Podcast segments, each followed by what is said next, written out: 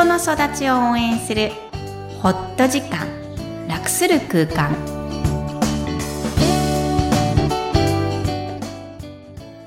皆さんこんにちは、小ラボの柄です。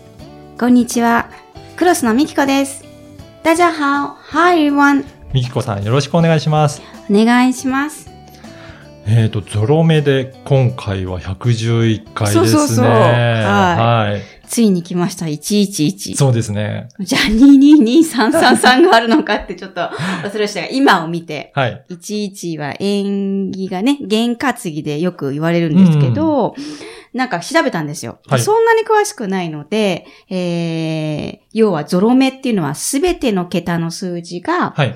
同じ数字で構成されることを言うらしいんですね。うんうんで、111がよく見るとか、うん。あの、222が見るとか、うん。えー、同じ数字が揃んだら、なんかこう、運がいい。うんうん。今、こう、気がよく回ってるっていうふうに言われるんですけど、どうやら111はう、ん。思いや願いが現実化しやすい。あ、そうなんですね皆さんもこれを見てるのでう、ん。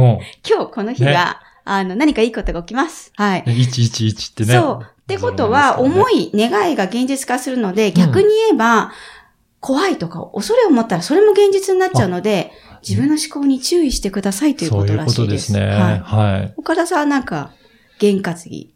これがあったらラッキーとか思ってる瞬間ってあります？えっとね、新しい服とか、まあ、靴下でも下着でもいいんですけど、着た日はいいというふうに思っちゃってます。あ新調したものを下ろした時おろした日は。なんか昭和っぽい。昭和 いいね、いいね。え、なんか服を買いに行ったとかあんまり聞いたことがない、この何年間も。り、そういう2の年間ぐらい。そういうのにこだわるわけではないんですけど、はいなんかその、おろした日は、ちょっと気分がいいかなっていうふうに思って。へえ、はい面白いですね。髪切った翌日とかあんまりあんまり意識してない。あれ 髪切ったっけとか言ってるじゃないですか。してないですね。はいはい。今日はね、はい。切られた翌日だそうですけど。そうなんですよ。ははいい。昨日切ってきたんですけど。意識してくださいはい。はい。では本日のメインテーマですが、今回はパートナーは子育て上手になる最強の味方というテーマなんですが、こちらどういった内容なんでしょうか？はい。久しく子育てミニ講座をやっていなかったので、うん取り上げてみたいんですが、パートナーシップやパートナーから学べる点がいっぱいあるよ。つまりうん子育て上手になりたかったら、パートナーと練習すると、いち早く子育て上手になるよっていうポイントをお伝えしたいと思います。あ、そうなんですね。やっぱりパートナーとまずは練習じゃないですけど、初めは取り組むのがいいんですかね。練習っていうとなんかすごい協力的で、あの、協調的にやってそうなんですけど、練習台って言えばいいのかね。ねはいそうそうそう、叩き台にすればいいよ。あだってよく言うんですけど、はい。あの、子育て講座をしていて、旦那さんを叩き台にしない手はないと。うん。だってこう、外でもないし中でもないけど、うん。他人、あうんそうですね。い位置なんですよね。ある意味、こう、うん感情が入りすぎる子供さんとは違ったり、うん親に期待しすぎるっていう立場でもなく、はい。こう、いい塩梅の人と、だけどこうちょっと裏切られる可能性は低いうん。人に練習するのは最強なんですよね。そうなんですね。じゃあ、本当に叩き台にしては、そうそうそう。一番いい相手なんですそう、ね。そういうふうに意識してない。はい。うん。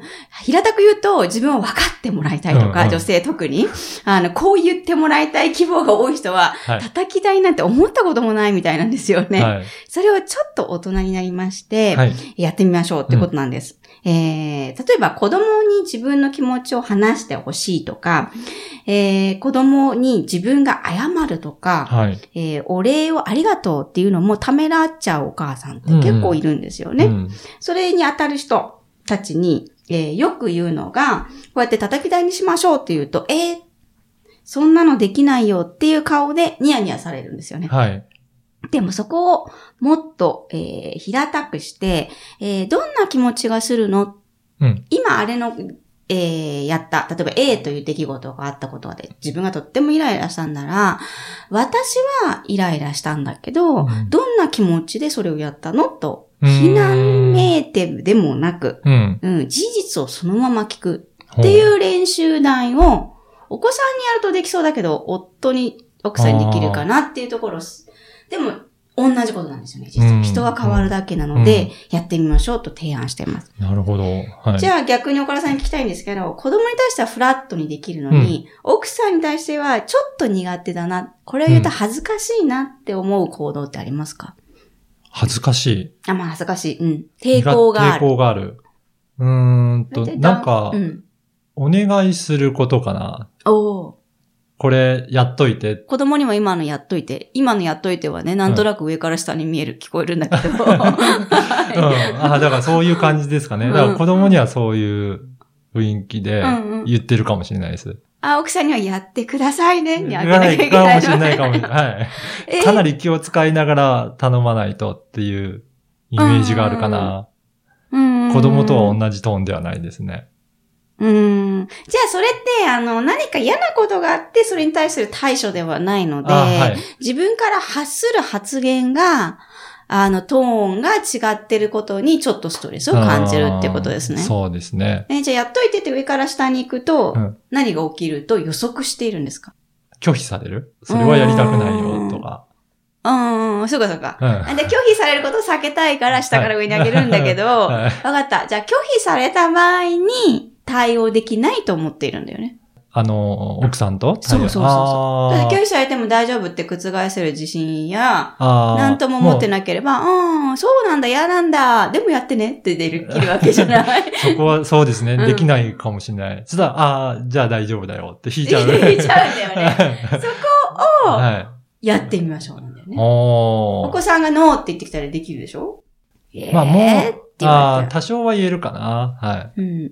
でも、そこまで深くは、じゃあいいよぐらいに言うかもしれないですけどね。うん。うんどうしてもやってほしいことは、この、そうそう例えば、これこんなに楽しいよとか、とそうですよそういうね。楽しさを伝えるんでしょ、はい。ううんん。